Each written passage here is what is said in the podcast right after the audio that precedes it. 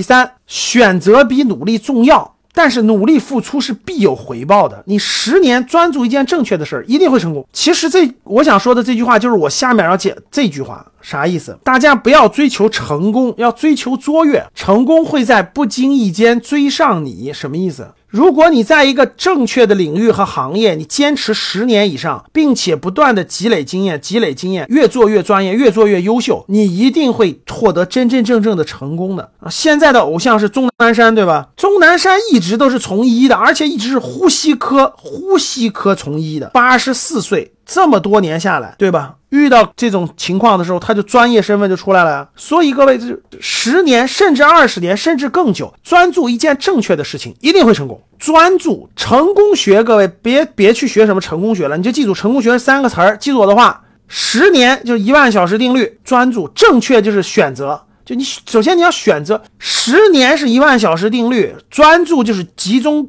人的精力是有限的，集中在一个事情上。然后呢，这个正确就是说一定要做选择。这个事情指的是领域啊，某一个领域。各位听好了，某一个领域，它不是说，比如说我做高速公路收费员，我就 我就十年当中这这不是，这是一件，这是一个职业。大家记住啊，这个区分很多人我发现不会区分。十年专注一件正确的事儿，不是说老师我做高速公路收费员，我做了十年，我咋也没成功呢？因为你专注的是一个职业，你做的不是一个领域，就你这个事儿没法上进，就他没法往深入走，它是一个职业，你要做一个领域。你说老师，我十年专注了一件事儿，我研究这种高速公路上的收费系统啊，自动化的收费系统，而且越来越先进，越来越先进，这就属于是一件事儿，懂了吗？这是一个领域，这个事儿的意思就是一个领域，大家听懂了？不是一个职业，不是一个职业。那老师，我我我我爸妈都十年专注一个，就每天做这个开出租车司机，我他咋也没成功？那是一个事儿，他没有这个上升空间。你比如说你，咱甭管什么的，就是各个领域，各个领域啊，从医、从教、从军、从他，你专注在这个领域当中，把视野稍微跳开一点，是一个视野，是一个领域当中，你就会发现不一样了。比如说，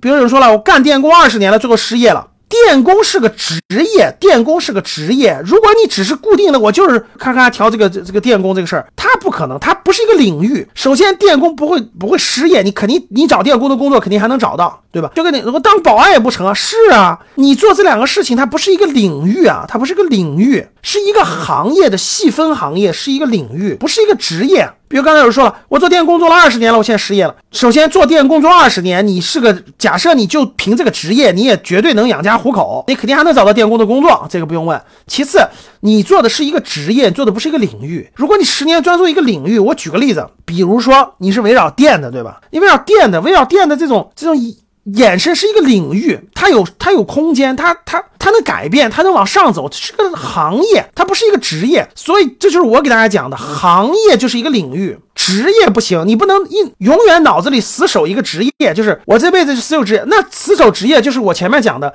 你只学了一个技能，它可以解决生存问题，它无法往下延伸。公务员十年了未晋升，为啥未晋升呢？因为你你做了一个职业，你只是做一个职业，你领的那份工资只对得起你做好的那份工作那件事儿，你没有把那个领域作为你十年专注的。就专注那个领域。我举个例子，比如说刚才有位学员说，我做电工做了二十年了，二十年电工这个事儿是可以养家糊口的。但是每天下班以后那两个小时，这跟我刚才前面讲的一样的。每天下班以后，你自己会反问一个问题啊，这二十年你会反问一个问题啊，对呀，我二十年做电工，那十年之后呢？五年之后我是不是还做电工？十年之后是不是还做电工？二十年、三十年是不是还做电工？如果你的回答是。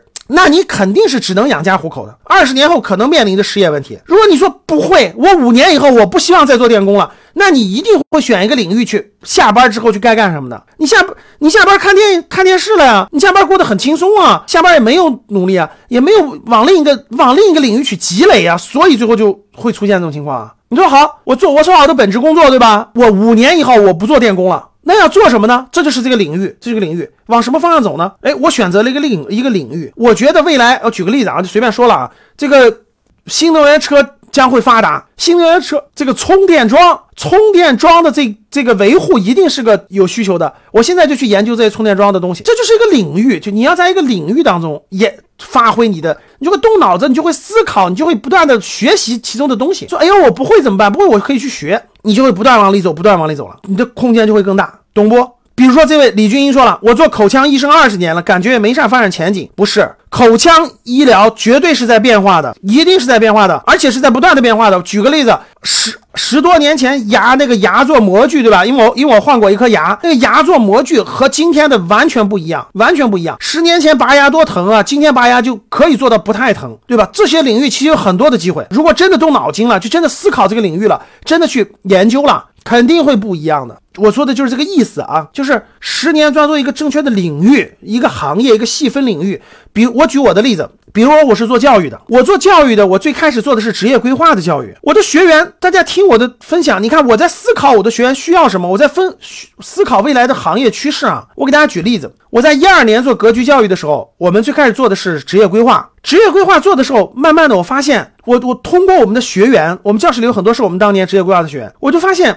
好像这个年轻人啊，你给他讲职业规划是没没多大作用的，他不栽个跟头，他体会不到你讲的东西。所以我越做就越发现，职业规划这个事儿，它不是一个刚需。然后呢，他必须栽跟头。年轻人如果没有栽过跟头，你给他讲很多道理是没用的，他必须栽跟头。所以做的过程中，慢慢慢慢，我就会发现，我们很多学员很关注这个投资理财的需求，而他们很多人都走上了歧途。所以我们发现，哦。理财领域这是个方向呀，这个方向应该用正确的方法教大家呀。然后我本来的职业规划就是跟投资逻辑是一样的，我的逻辑就是年轻人投的是青春时光嘛啊，所以我明白了，那大家有这个需求，我可以往这个方面作为重点。比如说我们投资理财讲了这么多年，我们就发现我们的格我们格局的学员年龄越来越大，我们现在很多学员都四十多岁、五十多岁，身体健康是个很重要的问题，很多学员都没有正确的健康观念。我们的学员都有孩子，但是在教育孩子方面没有正确的方式方法，所以我们可以衍生。你看，在这个领域当中，我们就衍生出来越来越多。我们可以分给大家分享很多。为什么我刚才就敢说，我说孩子在这个三年级之前应该多学一点中国传统文化的东西？因为我在了解学员，我在思考我的客户需要什么，我在思考我的客户缺乏什么，他们真的什么是重要的事情，我们能给客户提供什么样的东西？我我也不是死死沉在一个事情上不前进呀。但我看到我们的学员需要，无论健康的、无论教育的，我可以去学习啊，我可以先去学习啊。对呀，芯片行业从二 G 到五 G 了呀，口腔一定是在进步的，一定是在进步的。从疼的到不疼的，从那个模型做起来简单到更更那啥。就如果你如果你关注这个方向，你会发现很多很多的机会的。比如说你是一个口腔医生，你做口腔医生做了五年，做了十年，你发现啊。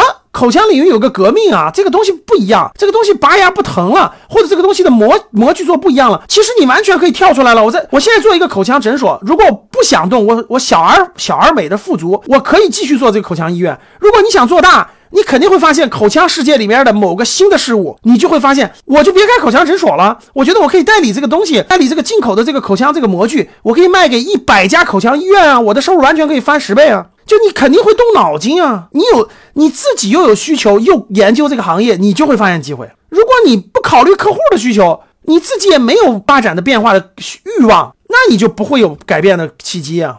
懂了吗？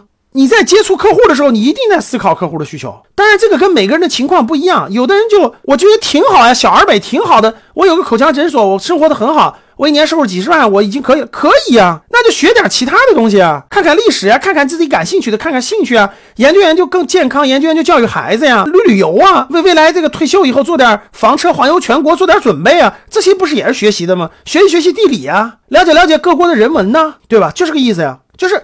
每个人的角度不一样，你要想发展，你就需要你就需要在一个领域当中专注，往下专注。你你你也你说老师，我我我我就是这样的，我觉得体制内工作挺好，我我我我对欲望物质欲望没有那么大的欲望，那我觉得就可以学你感兴趣的东西啊。有的人就可以我学二胡啊，学吉他呀，学点那个财经啊、经济啊、政治啊、文化呀，自己感兴趣的军事等等等等的自己感兴趣的领域啊，学这些东西都可以让你改变观念啊，可以让你提高啊啊，大概就这个意思啊。加这个意思，我的意思就是说，你就体会我说的意思就行了啊，不要死板。